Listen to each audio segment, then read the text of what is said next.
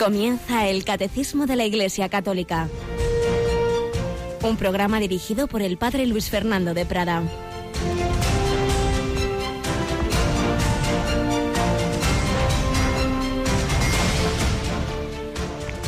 Cristo ha resucitado, aleluya. Verdaderamente ha resucitado, aleluya. Un cordialísimo saludo, muy querida familia de Radio María y una vez más, feliz Pascua de Resurrección.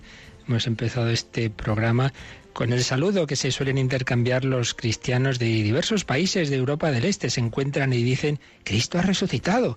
Y el otro responde, verdaderamente ha resucitado. Aleluya. Pues sí, es la gran noticia, de ella vivimos, en ella se fundamenta nuestra fe, nuestra esperanza, nuestra alegría, los motivos para confiar a pesar de los problemas, de las dificultades, de los sufrimientos, del poder de la muerte que está ahí en el mundo, que está en nuestra vida, pero ese sepulcro quedó abierto, Jesús salió de él, Jesús ha resucitado, no simplemente ha revivido, no simplemente ha vuelto a la vida anterior, esto ya lo explicábamos en catequesis de días anteriores, sino que ha entrado una nueva dimensión a la que nos llama a todos.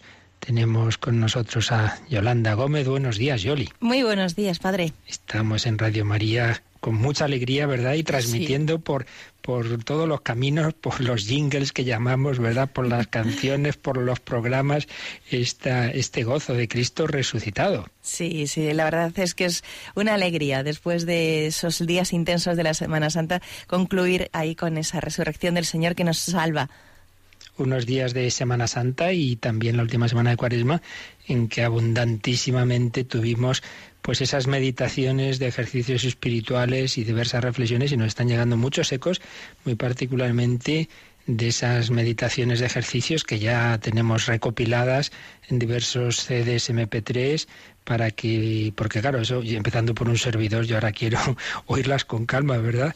Que en el día a día no da tiempo, pues profundizar en esas meditaciones, 16 en los ejercicios intensivos con el padre Rubén Inocencio y 7 en cada una de las otras tandas de ejercicios, pues como digo, a cual mejor, estilos distintos, pero complementarios, pues tengamos cuidado porque a veces ocurre que en Cuaresma y Semana Santa avanzamos espiritualmente y luego entendemos mal la alegría de la Pascua nos disipamos, lo echamos todo a perder. No, hombre, no. Es justamente ahora cuando hay que recoger esos frutos, donde hay que profundizar en esa vida interior, porque si habéis resucitado con Cristo, estáis llamados a vivir con Él. Bueno, pues hoy nuestra primera sección va a ser un poquito especial. No va a ser recoger como solemos un testimonio de vida de nuestra época, sino que es un fragmento de una película bastante original, se llama Llena de Gracia, es, supone pues como ya Jesús está en los cielos y son los últimos días de la Virgen María con, con los apóstoles y precisamente vamos a escuchar el fragmento en que ya pues reúne, están reunidos los apóstoles y algunas mujeres con, con la Virgen, y ella como que mira hacia atrás y recuerda pues va recordando distintas etapas. Solo vamos a oír, obviamente, cuando habla un poquito de la pasión y cuando habla de la resurrección.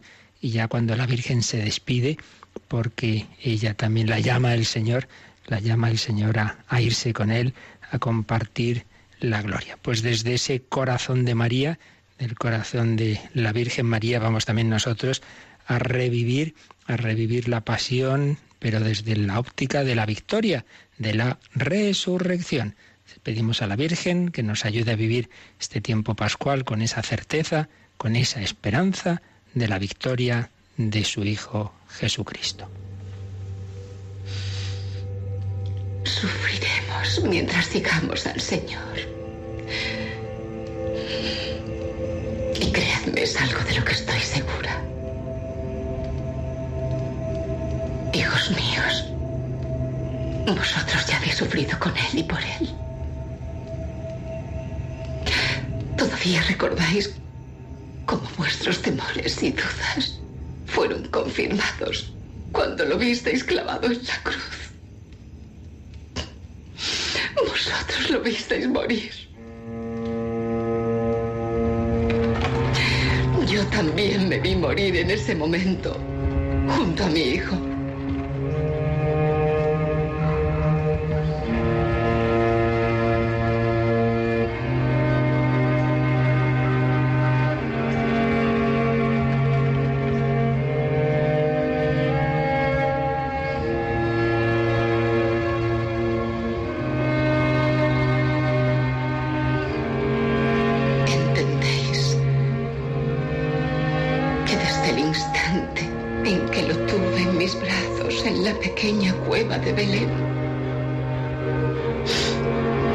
Hecho otra cosa que seguir los pasos de un camino marcado por la sangre y por la muerte.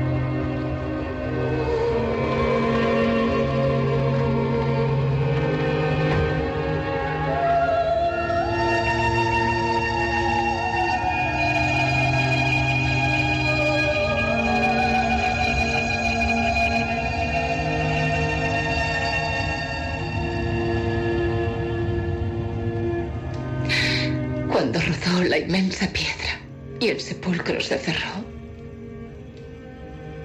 Nuestro mundo de repente se volvió confuso y con dudas tan enormes que desaparecisteis en la oscuridad, deseando que eso fuera el final de vuestras vidas.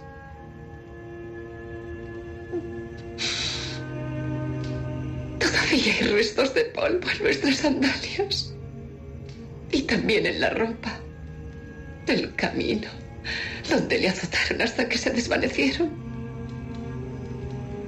Todos esos gritos sin piedad que desgarraban nuestros oídos. Todavía tengo el olor de su sangre en lo más profundo de mí. Y la veo derramarse por su cabeza, por sus pies y por sus manos.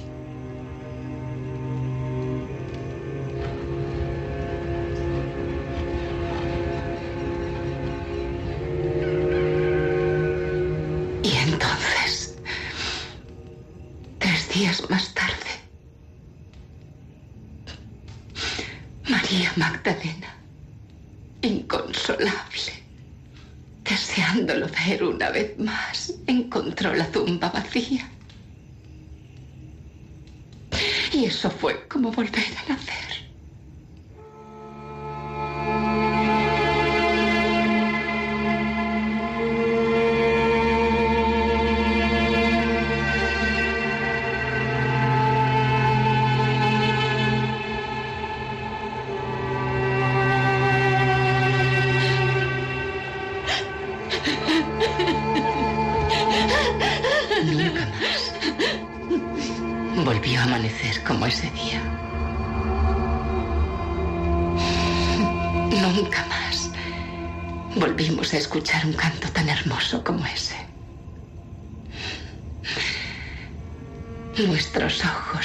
Nuestros oídos nos fueron arrebatados y en su lugar nos han dejado la imagen y la voz del Señor. Esa es la esperanza y la vida que encontramos en Cristo resucitado. Cuando os miro a todos vosotros, hijos míos. No puedo ver más que un solo rostro en vuestras caras. Es el rostro del Señor. Es el rostro de mi Hijo amado, resucitado, que está vivo y que respira. Como si ahora mismo estuviera frente a mí. Amados hijos míos,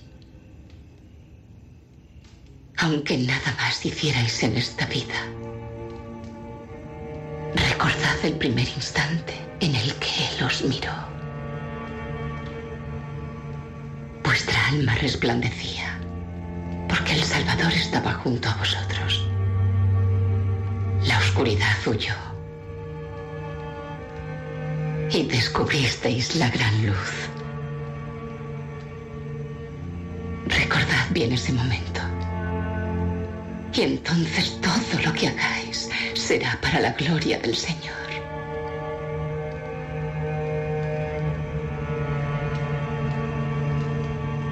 Que la paz sea con vosotros. No debéis entristeceros por mí. Yo como Él. Nunca os abandonaré.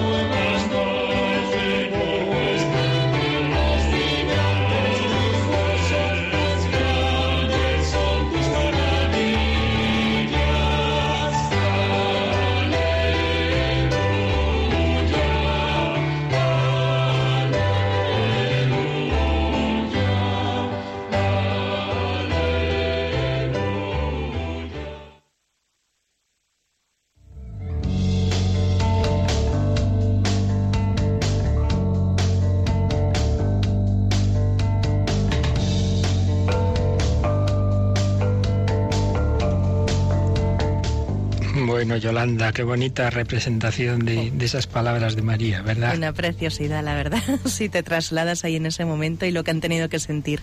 Claro que sí, la Madre de Jesús, nuestro Dios y Señor, que también se iba al cielo. Pues con ella vamos a contemplar esos misterios de la resurrección de su Hijo. Ya llevamos tiempo explicándolos, pero precisamente ahora pues es el momento de de profundizar y bueno, estamos en la última parte. Recordemos que este artículo de que nos habla de que al tercer día resucitó de entre los muertos está en el catecismo estructurado en tres bloques.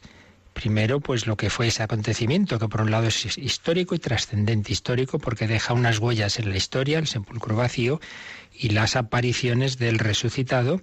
Estuvimos fijándonos un poquito en cómo son esas apariciones, como esa humanidad de Cristo no es que haya revivido y vuelto a la vida anterior, sino que ha sido transformada, ha entrado en una dimensión eh, de gloria que está más allá de las leyes físicas de este mundo, más allá del espacio y del tiempo. Por eso, a la vez que es un acontecimiento histórico, es un acontecimiento trascendente, porque primero nadie lo ha visto, el momento exacto de la resurrección, pero por otro lado, pues es como digo, entrar en otra forma de, de ser, en otra forma de existencia que está más allá de las leyes de este mundo, pero a la vez ocurriendo y dejando huellas en este mundo.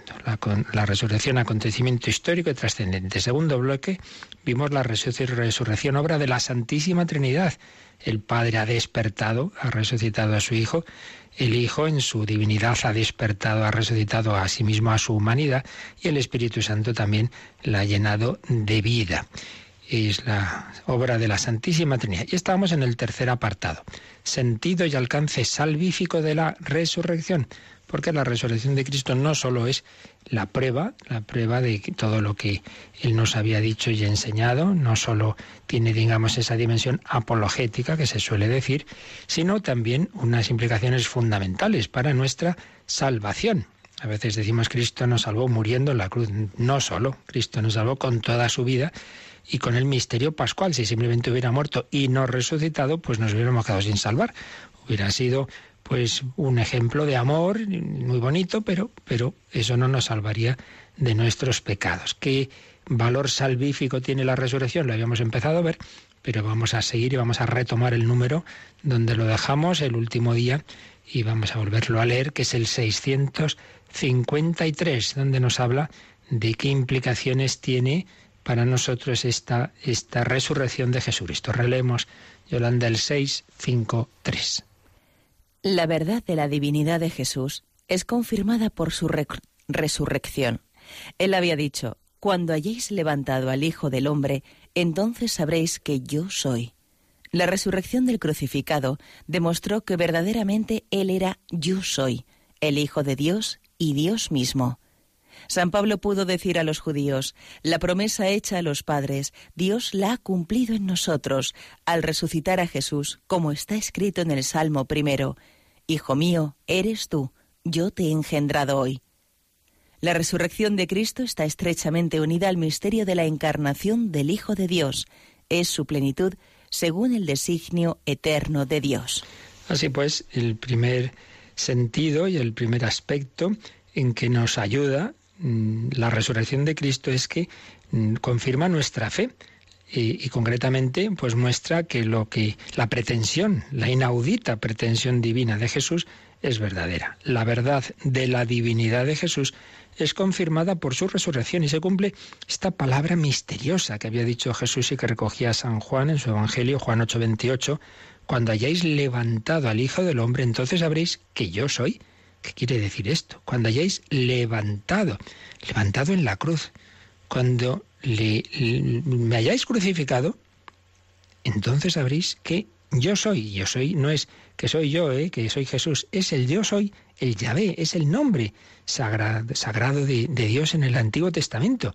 Sabréis, reconoceréis mi divinidad cuando me hayáis crucificado. ¡Qué paradoja! Es la paradoja cristiana. Es lo que recoge el cántico que pone San Pablo en su carta a los filipenses y que tantas veces, desde que empezamos a explicar aquí el misterio de Cristo, la cristología, tantas veces hemos recogido, porque es que, como se ha dicho, casi todo lo que se, se ha podido profundizar en 20 siglos de reflexión teológica sobre la cristología está ahí en germen, en ese, en ese cántico. Cristo, a pesar de su condición divina, no se aferró a su divinidad, se despojó, se rebajó hasta la muerte y muerte de cruz. Por eso Dios lo ha levantado sobre todo y le ha concedido el nombre sobre todo nombre, para que al nombre de Jesús toda rodilla se doble. Precisamente, toda rodilla se doble y confiese que Jesucristo es Señor. El nombre griego Kyrios, que la traducción griega del Antiguo Testamento se puso a Yahvé, para no decir Yahvé, se usando en griego la palabra Kyrios, pues se aplica a Jesús todos reconozcan y doblen la rodilla ante Jesús y lo reconozcan como Señor, precisamente porque Él humildemente en su humanidad se ha humillado y ha sido hasta crucificado. Pues sí, es el Rey. Y San Juan, en todo su relato de la pasión, va a destacar que lo que parece el fracaso y la humillación en realidad es la exaltación. Por eso dice, cuando hayáis levantado, levantado al Hijo del Hombre, levantado en la cruz, sí, pero es que ese es su trono. Jesús Nazareno, Rey de los judíos, con corona de espinas, con el cetro en el trono de la cruz, pero Rey verdadero. Luego tú eres Rey, le pregunta Pilato, tú lo has dicho, soy Rey. Pues bien, la resurrección del crucificado, dice el catecismo, siempre será el crucificado. Recordad lo que dicen los ángeles a las mujeres cuando llegan al sepulcro. Sé que buscáis a Jesús Nazareno, el crucificado. No está aquí, ha resucitado. Siempre será el crucificado. Nosotros anunciamos a Cristo crucificado, dirá San Pablo también. La resurrección del crucificado demostró que verdaderamente Él era yo soy, es decir, ese Dios que se había ido revelando en el Antiguo Testamento, el Hijo de Dios, la diferencia con el Padre, pero Dios mismo, porque en Dios esa, ese engendrar al Hijo no es como en los hombres, que primero está el Padre, luego ese Padre tiene un Hijo que empieza a existir después, y hubo un tiempo en que el Hijo no existía. No, en Dios no es así, en Dios es todo simultáneo. En el Espíritu no se dan esas sucesiones que se dan en, en, nuestra, en nuestra humanidad, en el cuerpo, sino que el Padre eternamente es Padre porque eternamente está engendrando el Hijo y el Padre y el Hijo eternamente están inspirando el Espíritu Santo. En Dios son simultáneas las tres personas divinas. Pues bien, Jesús, al hacerse hombre, esa divinidad está como escondida en su humanidad, pero ahora en la resurrección ya sale por todos los poros. Por eso el que se encuentra con Cristo y Dios y Jesús le da la luz de, de, caer en la cuenta de quién es, pues cae ante él, se arrodilla ante él, se postra ante él, o como Santo Tomás arrodillándose dice, Señor mío y Dios mío. La promesa hecha a los padres, Dios la ha cumplido en nosotros al resucitar a Jesús. Y finalmente este número dice que la resurrección de Cristo está estrechamente unida al misterio de la encarnación del Hijo de Dios. Es su plenitud, según el designio eterno de Dios. Claro, tenemos que ver todo unido. El Hijo de Dios se ha hecho hombre, ha vivido una vida humana, pues al principio la vida sencilla, humilde y oculta, vida oculta en Nazaret, luego la vida pública, misterios, misterios gozosos, misterios luminosos, luego los misterios dolorosos para culminar en los gloriosos. Pero insistamos en, en la importancia de la resurrección para mostrar que verdaderamente era el Hijo de Dios, porque ahora tenemos que intentar meternos en la cabeza y en el corazón de aquellos hombres que habían ido viendo a Jesús pues esos sus milagros y que parecía que era el Mesías, muchos cada vez más creían en él, cuando resucita Lázaro pues eso muchísima gente le impresiona, pues este tiene que ser el Mesías y los apóstoles pues claro han dejado todo por seguirle a él, están convencidos de que es el Mesías y también va creciendo su fe en que no simplemente es un hombre ungido por Dios, un gran profeta, sino, sino que en él hay una presencia especial de Dios y va llegando a esa fe. Tú eres el Mesías, el Hijo de Dios. Una fe que tiene sus altibajos como pasa con nosotros. Sí, sí, pero menudo bajón, diríamos hoy, van a tener cuando ese Jesús sea juzgado por el Tribunal Supremo de Israel, el Sanedrín, que lo consideraban pues como si fuera palabra de Dios y juzgado y condenado como blasfemo, como impostor. Ojo, Jesús no es condenado simplemente porque se diga Mesías, porque otros se habían presentado como Mesías y bueno, pues vale, ya se vio que no lo eran, pero eso en sí mismo no era un motivo de eso, no era blasfemia. ¿Cuál fue la blasfemia de Jesús según el Sanedrín? Que se presentó al nivel de Dios. Cuando ya Jesús le pregunta Caifás, ¿eres el Mesías, el Hijo de Dios? Tú lo has dicho y desde ahora veréis al Hijo del Hombre sentado a la derecha del poder. Uy, eso era como decir al mismo nivel de Dios. Ya habéis oído la blasfemia. Por eso, el profesor de escritura, José Miguel García, recoge una cita muy bonita del que fue el cardenal de Anelú, ya falleció. Tenía un libro que yo recuerdo haber leído de joven que me hizo mucho bien, La fe de siempre y el hombre de hoy. Y en ese libro, mm, Danielú señala lo siguiente. La grandeza del pueblo judío consiste precisamente en condenar toda pretensión del hombre a hacerse Dios. Es cierto que para los judíos no hay peor falta que la de atribuirse un poder divino, divinizarse, es la idolatría misma. Es evidente que en la medida en que los judíos no creían que Jesús era Dios, debían condenarle a muerte como blasfemo. Y puede decirse que el drama de los judíos consiste en que ante Jesús no tienen otra opción posible que o creer en Él o condenarle, porque no hay otro Jesús que el Jesús que reivindicó una dignidad divina. Pues bien, con respecto a este Jesús, un judío no puede ser neutral. Un hombre que reivindica una dignidad divina o es un blasfemo que merece la muerte, o es verdaderamente Dios y hay que creer en Él. Es lo que sucedió desde el principio. Hubo judíos que condenaron a Jesús como blasfemo y hubo judíos que reconocieron en él al Salvador del mundo. Pues es verdad. Podemos decir, pero bueno, ¿cómo, cómo lo condenaron a muerte? Pues porque según la ley, el hombre que se hace Dios, que, que se diviniza, pues era, eso era una blasfemia, y una blasfemia condenada con la muerte. Entonces, o crees que lo es, y pruebas estaba dando, si no me creéis a mí, creed a las obras, dirá Jesús, si no creéis en él, tantos milagros y, todo lo que fue su vida y todas esas acciones, pues lo que hay que hacer es creer en él. Pero si se encabezonan en que no y lo ven como un blasfemo, pues digamos que parece que la consecuencia era lógica. O es Dios y le seguimos y le adoramos, o lo condenamos a muerte. Y así es lo que ocurrió. En los cuatro evangelios, y no solo los evangelios, sino los demás libros, varios como los de los apóstoles del Nuevo Testamento, pues confirman esto, que el Tribunal Supremo de Israel eh, consideró reo de muerte a Jesús por atribuirse una dignidad divina.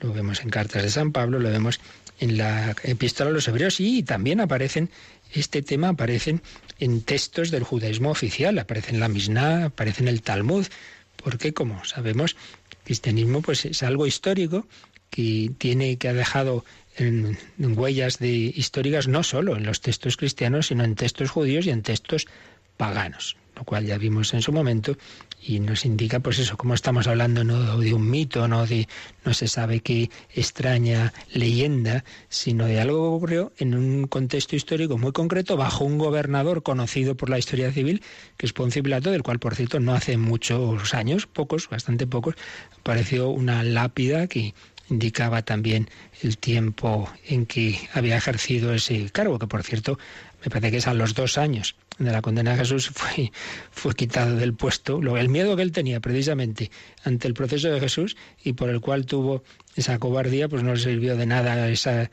ese intentar ese intentar contemporizar, porque como suele ocurrir con los que quieren estar a bien con todos, al final tampoco lo consiguió. Pero bueno, a lo que vamos que aparentemente, pues un judío que no conociera mucho lo que los hechos diría, bueno, pues parecía que Jesús era muy bueno, parecía que era el Mesías y tal, pero no, se ve que no. Se ve que, que si el Sanedrín lo ha condenado, y fíjate, ya ha muerto, ya ha muerto en una cruz, pues entonces, claro, si fuera de verdad el Mesías, Dios no lo hubiera permitido. Pues bien, ese juicio del Sanedrín no fue confirmado por Dios, sino que precisamente la resurrección expresa el juicio definitivo de Dios. Se ha equivocado el Sanedrín. Dios Padre lo ha exaltado. A su derecha se cumple la palabra de Jesús. Veréis al Hijo del Hombre sentado a la derecha de Dios. Y sólo así, sólo así, se puede encontrar una explicación razonable para lo que va a ocurrir, porque que esos pobres hombres, sin apenas cultura ni formación, vayan por ahí diciendo que Jesús ha resucitado jugándose la vida y de hecho perdiéndola casi todos por él, contra todo el mundo, contra el Sanedrín, contra los romanos, contra todos. Hombre, o es verdad que Jesús ha resucitado y ha entrado en sus corazones y les ha dado esa certeza, esa certeza de que, de que ha resucitado y de que lo que decía es verdad, o eso es así, o ya me dirán ustedes cómo se explica que 20 siglos después, ¿verdad? Pues se haya extendido esa, esa fe basada en esos pobres hombres que habían salido corriendo cuando todavía Jesús vivía, y en cambio ahora se resultara que estaba muerto y que no había resucitado, explíquenme esa fuerza, esa certeza, ese afrontar la muerte. Es la única explicación, que realmente Jesús ha resucitado. Y de hecho, si pensamos en algunos de los personajes que, que se presentaron como Mesías, hay un caso bastante conocido, Simón Barcosiva, una de las revueltas contra los romanos, pues muchos lo consideraban el Mesías enviado por Dios para liberarlos, Nada, lo cogieron los romanos, lo mataron, se acabó la historia. Fracaso total de su intento revolucionario.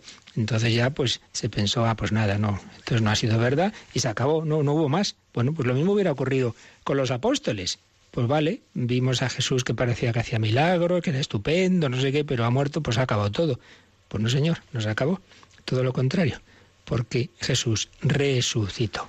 La resurrección confirma quién era Jesús la resurrección nos da la certeza de que es el Hijo de Dios. María Magdalena estaba, como sabemos, ahí llorando, llorando a los pies del sepulcro, buscaba un cadáver. Muchas veces nos pasa a nosotros, incluso como cristianos, pero vivimos como de recuerdos y no acabamos de tener esa certeza de que Jesús está vivo, que no es un recuerdo, que no es una idea, que no vamos a la iglesia a estar con nosotros mismos, simplemente a leer un libro piadoso y a meditar. Voy a encontrarme con Cristo vivo.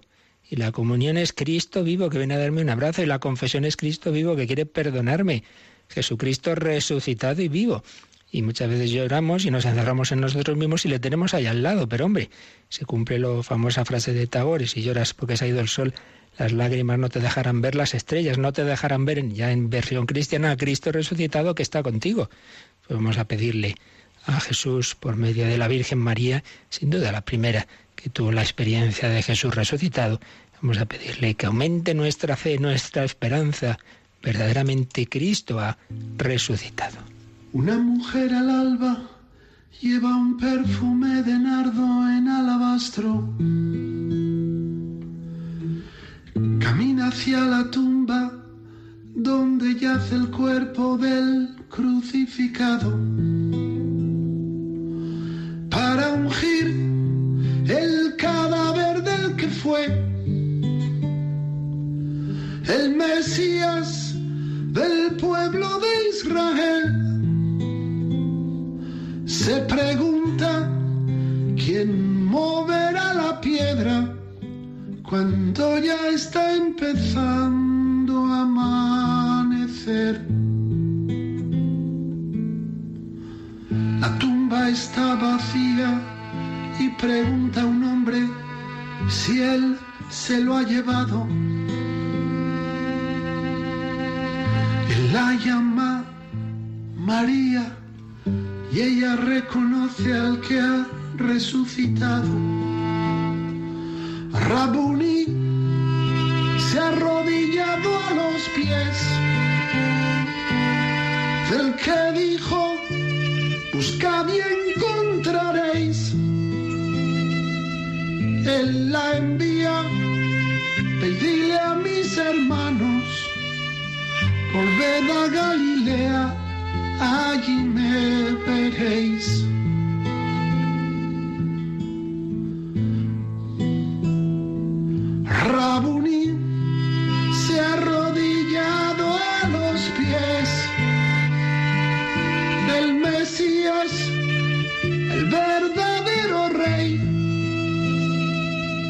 Él la envía, ve y dile a mis hermanos, volved a Galilea, allí me veréis.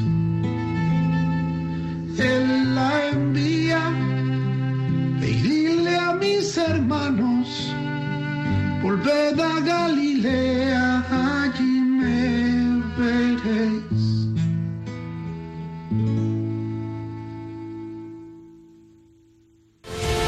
La doctrina católica. Escucha el catecismo de martes a jueves de 8 a 9 de la mañana. Y los sábados, a la misma hora, profundizamos en los temas tratados en el programa En torno al catecismo. Pues sí, Jesús ha resucitado. Cristo resucitó al tercer día según las escrituras. Según las escrituras dice San Pablo en primera Corintios 15, 4.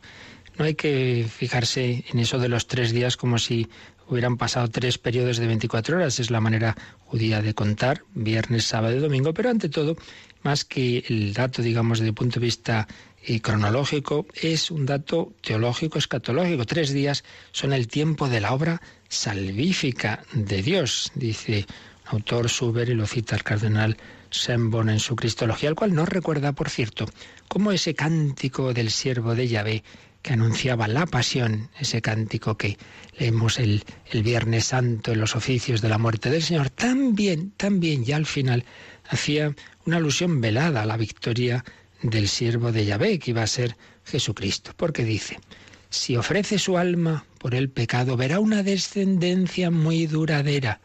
La voluntad del Señor está conducida por su mano. Por cuanto se angustió su alma, verá la luz y se saciará. Pues sí, vio la luz y se saciará y vio su descendencia, es decir, el pueblo de Dios que íbamos a creer en Jesucristo. Y es que Dios ha tomado partido por él en contra de sus asesinos, señala el gran teólogo von Baltasar. Dios lo ha justificado, más aún con palabras de San Pedro en ese discurso que recoge los Hechos de los Apóstoles, una frase clave, Hechos 2.36. Dios lo ha constituido Señor y Mesías a este Jesús a quien vosotros habéis crucificado. Aquí está la paradoja cristiana. Un hombre crucificado, Dios lo ha constituido Señor. Y repetimos una vez más que Señor en el lenguaje mm, bíblico es Dios, Kyrios. Es la, la palabra griega para, para decir el Dios, el Dios que se había revelado en el Antiguo Testamento. Yahvé, Dios lo ha constituido a su propio nivel. A ese hombre, ese hombre es Dios porque sí, sí, se ha hecho hombre, ha sido crucificado, ya ha muerto, ya ha descendido al Seol y toda la humillación del mundo y más, pero era, era, era Dios y ahora se manifiesta en su resurrección. Siempre lo fue, pero estaba escondido y ahora ya no hay duda, ahora está ahí glorificado. Dios lo ha constituido Señor y Mesías, a ese Jesús, a quien vosotros, y en ese vosotros estamos todos, claro, habéis crucificado. Por eso señala Cardenal Sembon, el hecho de que Jesús resucitado sea adorado, nos indica que podemos ya contar muy pronto con esa confesión de la divinidad de Jesús desde el primer momento, no esas teorías sin ningún fundamento histórico de que, pues nada, al cabo de los siglos la Iglesia divinizó a Cristo. Venga, hombre, lea usted un poquito el Nuevo Testamento, incluso los testimonios de los paganos que ya cuentan. Hay un testimonio romano que creo que leímos en su momento, cómo hablan de cómo los cristianos se reúnen el domingo por la mañana y adoran a Cristo como Dios. Pues claro, el anuncio de la Iglesia primitiva se ha referido a esta realidad en la que el mundo se encuentra después de la resurrección con el nombre de Quirios. El resucitado es Quirios. Él participa de la gloria de Dios Él es nuestro paráclito junto al Padre. Luego nos prometió otro paráclito que es el Espíritu Santo. Y por eso resume San Pablo pues la esencia del querigma. Si confiesas con tu boca al Señor Jesús, si con tu boca dices que Jesús es Señor y crees de corazón que Dios lo resucitó de entre los muertos, te salvarás. Por eso, lo que decíamos, esta resurrección de Cristo es principio de nuestra salvación. Por un lado, nos confirma quién es ese Jesús, pero por otro lado, es el camino por el que Él nos comunica la salvación, que es la salvación, pues la vida de Dios en nosotros.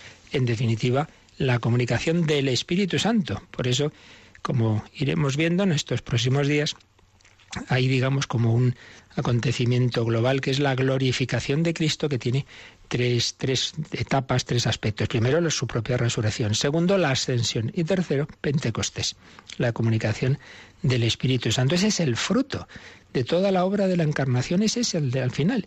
Que, que Jesucristo nos da la vida de Dios, la vida íntima de la Santísima Trinidad, el amor que une al Padre y al Hijo, se nos comunica a nosotros, pobres criaturas, como fruto de que un hombre, cabeza de la humanidad, ha amado y obedecido, reparado con su obra redentora, con su amor infinito, ha reparado humanamente, pero siendo a la vez persona divina, ha reparado todos nuestros millones de noes y de pecados con el sí de su encarnación. Y como fruto se nos da el Espíritu Santo. Al morir Jesús en la cruz, dice San Juan, inclinando la cabeza, entregó el Espíritu. No solo es que murió, entregó el alma, sino que entregó el Espíritu Santo a la humanidad, a ti y a mí. Ese es el fruto de la redención. Pues eso es lo que ya nos va a explicar el número siguiente, el 654. Hemos visto que la resurrección confirma la divinidad de Jesús, pero eso ahora ya más en concreto, cómo nos afecta a nuestra vida espiritual, pues vamos a verlo en el 654. Hay un doble aspecto en el misterio pascual. Por su muerte nos libera del pecado. Por su resurrección nos abre el acceso a una nueva vida. Esta es, en primer lugar, la justificación que nos devuelve a la gracia de Dios, a fin de que, al igual que Cristo fue resucitado de entre los muertos, así también nosotros vivamos una nueva vida. Consiste en la victoria sobre la muerte y el pecado, y en la nueva participación en la gracia. Realiza la adopción filial porque los hombres se convierten en hermanos de Cristo, como Jesús mismo llama a sus discípulos después de su resurrección. Id, avisad a mis hermanos. Hermanos no por naturaleza, sino por don de la gracia, porque esta filiación adoptiva confiere una participación real en la vida del Hijo único, la que ha revelado plenamente en su resurrección. Bueno, pues un número largo, muy importante. Aquí es donde ya vemos claramente esa dimensión salvífica del misterio pascual. La Pascua, misterio pascual. ¿Cuál es ese misterio pascual? pues Cristo mm, ha muerto, ha, asumido todo lo que sería negativo, ha asumido, pues primero, siendo creador infinito, ha asumido la limitación, se ha hecho hombre, la encarnación, es el primer paso, es el paso decisivo, es el salto de, de ser el creador infinito a hacerse en cuanto hombre una criatura. En cuanto hombre, ese cuerpo y alma de Jesús empiezan a existir en un determinado momento, antes no existían. La encarnación, pero luego una encarnación humilde en una nación sencilla, pobre, en una aldeilla, en Nazaret, una vida muy discreta, pues ahí como hijo del, carpintero del pueblo, con una vida pues pobre, luego esa vida pública pues también con unos cuantos ahí pescadores, no tenía dónde reclinar la cabeza. Y sobre todo esa humillación de la pasión, de la condena, de la muerte que no se podía aplicar a un ciudadano romano, de la cruz, la flagelación que tampoco podía tener un ciudadano romano. Bien, esa es la parte de descenso del misterio pascual, pero por su muerte ha pasado a la resurrección, la victoria, la Pascua, el paso, el paso de la muerte a la vida. Y fijaos que, que hay como diversas dimensiones en este misterio pascual y a lo largo de la historia se han ido acumulando, digamos, una dimensión sobre la otra. Quiero decir lo siguiente, pueblos antiguos y entre ellos también Israel, pues se asombraban, se asombraban eh, de ese milagro de la vida que se produce en primavera. Porque fijaos que en, el otoño empiezan a caer las hojas de los árboles, en el invierno pues hay plantas que mueren, animales que invernan, parece que, que vence la muerte. Pero llega la primavera. El hombre primitivo que lo ha visto por primera vez diría, ay, que se acaba todo. No, no, no, llega la primavera. Llega la primavera, empiezan a brotar nuevas plantas, vuelven a salir hojas, salen animalitos. Entonces es el milagro de la vida. Entonces, ¿qué hacían esos pueblos? Pues ofrecían a Dios lo primero que recogían, sea del campo, si eran agrícolas, y entonces este es el origen, digamos, a nivel natural de la Pascua, ofrecer esos primeros cereales o esos primeros corderitos. Nivel natural, la Pascua parecía que vencía la muerte, pero ha vencido la vida. Segundo, el nivel histórico del Antiguo Testamento. Israel, esclavo en Egipto, parecía que no había salida, por fin salen de allí, pero llega el ejército del faraón, los va a matar a todos, y sin embargo se abre el mar rojo y se salvan y llegan a la libertad. Pues de nuevo vemos el mismo esquema. Parecía que vencía la muerte y al final vence la vida. Israel ha vencido por la acción de Dios, pero en el último momento, cuando parece que está todo perdido, es el estilo de Dios. Cuando ya vence la muerte, al final la última palabra es de la vida. Tercero, el momento principal, la Pascua central, la de Cristo, pues vencía la muerte, vaya que si venció la muerte, el odio, la injusticia, el, el sepulcro, pues está como sellando todas las esperanzas. Todo lo que esperábamos, pues ha quedado en ese sepulcro. Los apóstoles destrozados habían seguido a alguien que ha quedado muerto ya y acaba todo como siempre, en un cementerio. Ha vencido la muerte, ha vencido el odio, ha vencido la injusticia. Pues cuando parecía que sí, y no enseguida, sino al tercer día, Cristo resucita de nuevo vence la vida, donde parecía que había vencido la muerte. La Pascua, anunciada en la Pascua de la naturaleza, en la victoria de la primavera sobre el invierno, la Pascua anunciada en la liberación de Israel a través de aquel cordero eh, cuya sangre se ungía las, las gambas de las puertas y Israel salía de Egipto y, y luego pues era salvado en el Mar Rojo, todo anunciaba la verdadera Pascua del Cordero de Dios que quita el pecado del mundo, que sale del sepulcro, que vence al pecado y la muerte. Donde abundó el pecado, sobreabundó la gracia. Pues bien, queda la cuarta Pascua. Muy querido hermano, la tuya y la mía, porque todo esto está llamado a aplicarse en nuestra vida. También en nosotros hay elementos de muerte. Muchas veces, por desgracia, vence el pecado, nos vence ese vicio, esa adicción, ese genio, esa soberbia, esa ira, esa lujuria nos vence. Muchas veces hay muerte en las familias, se ha roto este matrimonio, ha ocurrido este hecho, hay muerte en la sociedad, hay odio, hay violencia, hay terrorismo, hay todas esas barbaridades que se hacen eh, a nivel genético, hay aborto, hay hambre injusta, y en fin, todo lo que vemos en nuestro mundo parece que vence la muerte. Bueno, pues todo está en manos de Dios y al final quien vive con Cristo, quien sufre con Cristo, quien muere con Cristo, resucitará con Cristo. Pero claro, hay que asumir en nuestra vida al Señor, hay que decirle que sí. Y entonces, si con Él sufrimos, reinaremos con Él. Si con Él morimos, viviremos con Él. Pero lo primero que hace falta es dejar que su gracia resucite nuestra alma. Por eso viviremos el misterio pascual. Si también morimos al pecado, y entramos en la vida nueva. Pues ese es el primer fruto. El último será la resurrección del cuerpo, pero de momento el Señor lo que quiere es resucitar nuestra alma.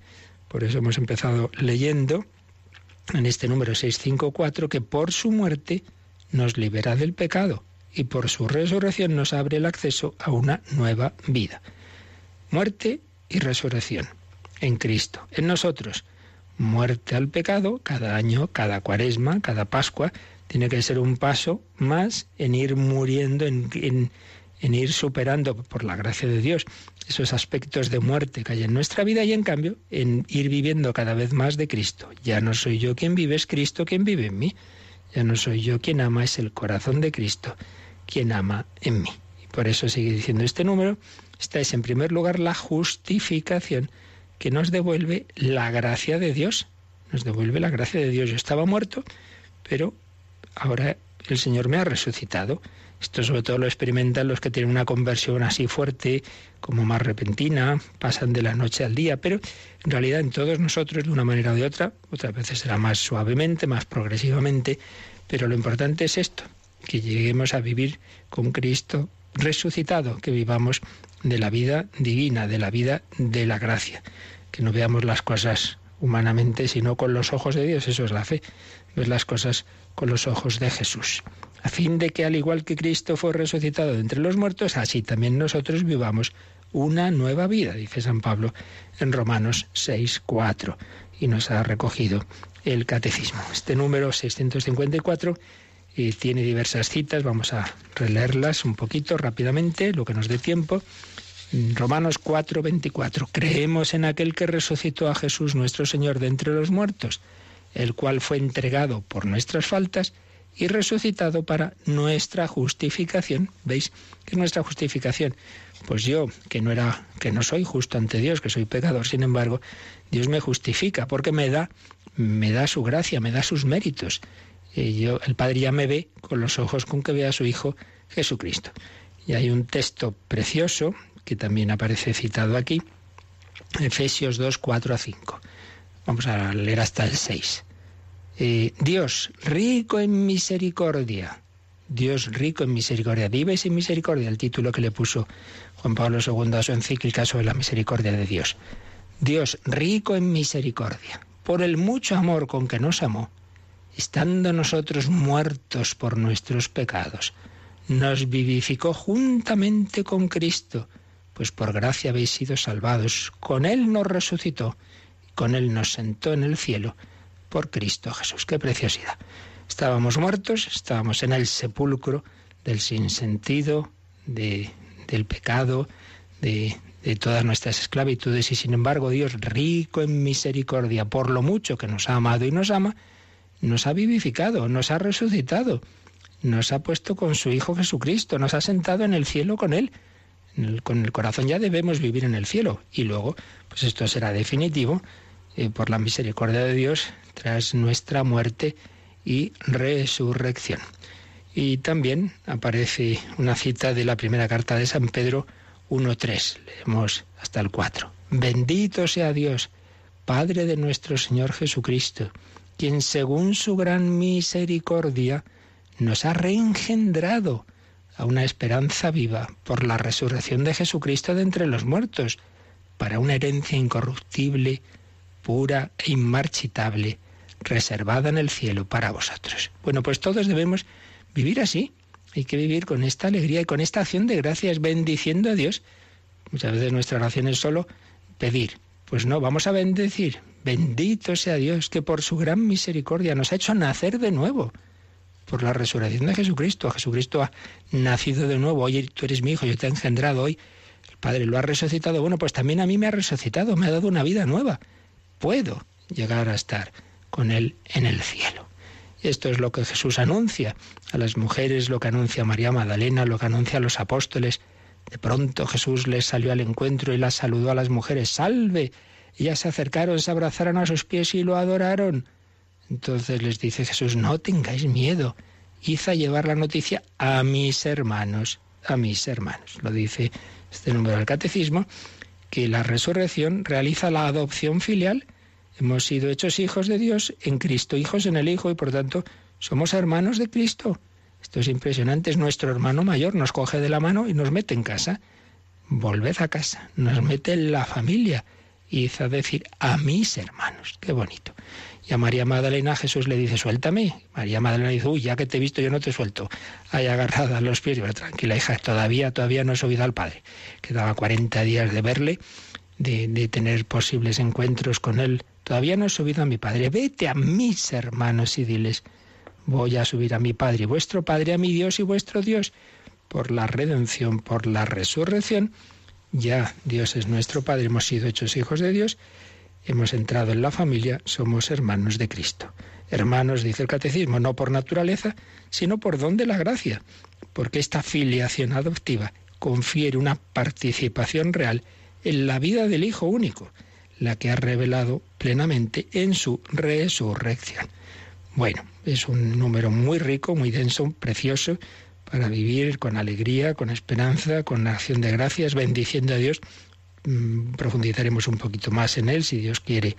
Mañana vamos a quedarnos, pues así, dando gracias a Dios, cantando eh, sus alabanzas y estos últimos minutos, además de la oración y la reflexión, si queréis alguna consulta, algún testimonio también, de cómo el Señor ha podido actuar en vuestra vida y resucitar vuestro corazón, pues también podéis hacerlo ahora en el correo electrónico o en el teléfono que ahora nos recuerdan. Participa en el programa con tus preguntas y dudas. Llama al 91 153 8550. También puedes hacerlo escribiendo al mail catecismo arroba radiomaria.es. Catecismo arroba radiomaria.es.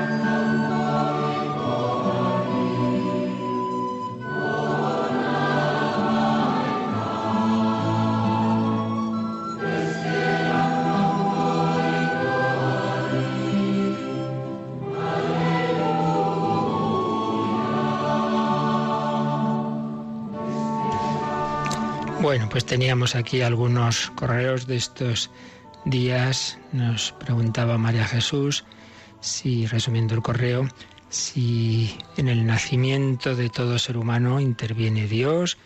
Dice, cada, cada niño es un ser dotado de cuerpo y espíritu determinado en el cerebro humano. ¿Dios interviene en cada nacimiento? Pues sí. ¿En qué vamos? En cada nacimiento, en cada concepción. ¿Por qué? porque lo que es en nosotros hay dos componentes unidos, cuerpo y alma o espíritu, ¿verdad? Entonces el cuerpo obviamente se procede de, los padres, de, de, esa unión genética, pero no somos mera biología, no somos mero cuerpo, tenemos un alma, un espíritu y eso no viene de los padres. La materia no puede dar al espíritu. Ahí hay una acción de Dios. Por eso es tan importante. Por eso la concepción y todo lo que tiene que ver con la sexualidad no es una cosa de animales, es algo sagrado, es algo trascendente. Dios actúa. Entonces, en efecto, cada ser humano hay una acción de Dios en la que infunde el espíritu, infunde, infunde el alma, eh, en cada ser que viene a este mundo. Dice, además de la muerte, Dios actúa en el nacimiento, pues actúa en efecto en la concepción. Bueno, también nos preguntaban por ese Via Crucis que pusimos el martes santo. Y ahora mismo tendría que, ver si está subido el podcast. Desde luego en CD lo podéis pedir ese precioso Via Crucis de, de Paul Claudel y José María Pemán, que muchísimas personas les ha impactado y lo han pedido en CD está y en, y en el podcast si no está estará.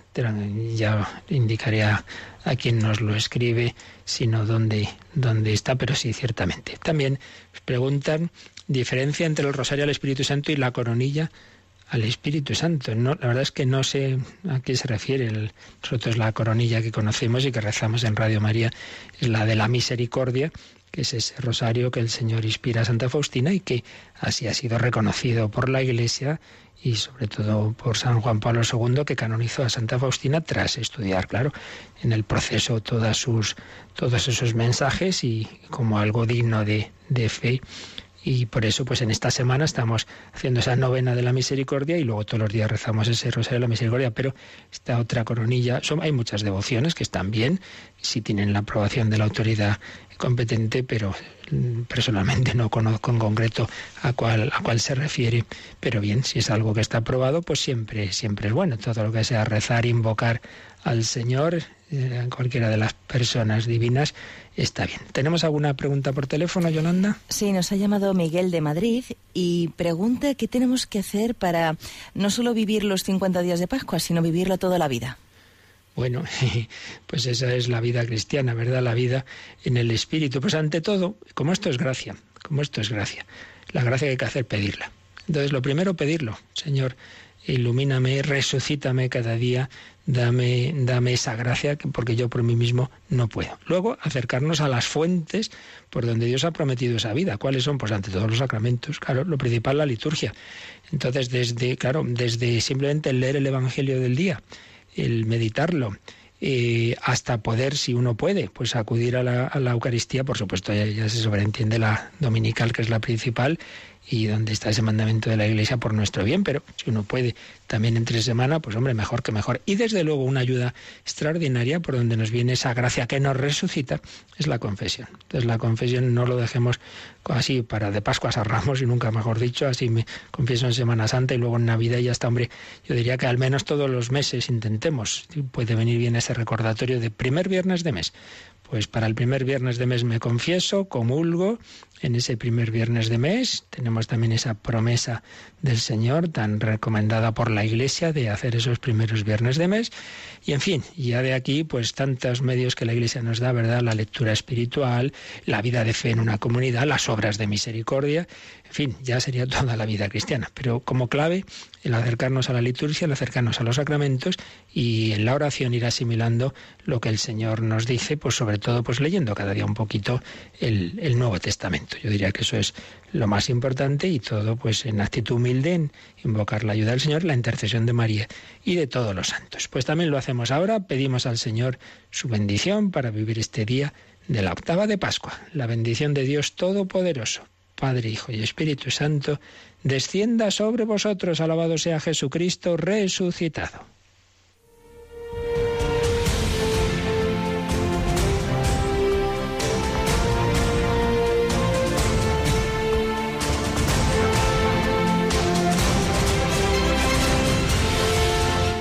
Han escuchado en Radio María el Catecismo de la Iglesia Católica.